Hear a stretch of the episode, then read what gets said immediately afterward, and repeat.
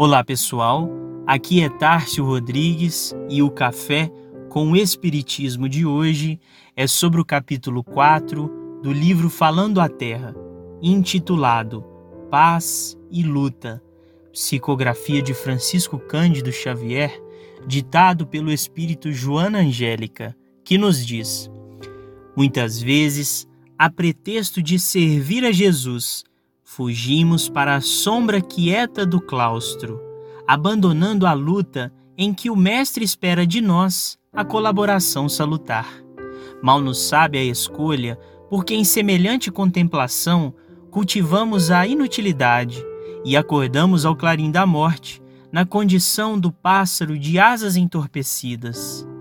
Disse que é preciso aborrecer o pecado buscando o recanto silencioso da virtude improdutiva e anestesiante, sem o que não abominaremos Satanás e as suas obras.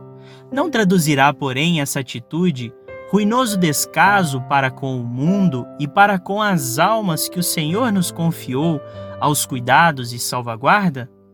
Fora preciso que o amor não passasse de escura mentira para crermos em nossa salvação exclusiva, com deplorável esquecimento dos outros. Um soluço de criança na terra destruiria o céu que a teologia comum criou para atender em caráter provisório às nossas indagações. O clima de contrastes em que a inteligência da criatura se alarga e envolve, propiciando-lhe dificuldades e sombras temporárias, é, na essência, a paisagem indispensável ao crescimento do espírito para a vitória do amor no coração do homem e no caminho da humanidade. A paz resulta do equilíbrio e não da inércia. Jesus do Madeiro desfrutava a tranquilidade dos que podem desculpar o mal e esquecê-lo. Pilatos, na suntuosidade do pretório, conservava um espírito vacilante e atormentado que o arrastaria por fim ao suicídio. O lago calmo costuma resumir-se a depósito de lodo estanque, enquanto a água corrente, rolando sem cessar sobre a escarpa, chega pura aos lábios ressequidos do homem. Joana Angélica vai comentar nesse capítulo sobre as muitas fugas que empreendemos do trabalho com Jesus.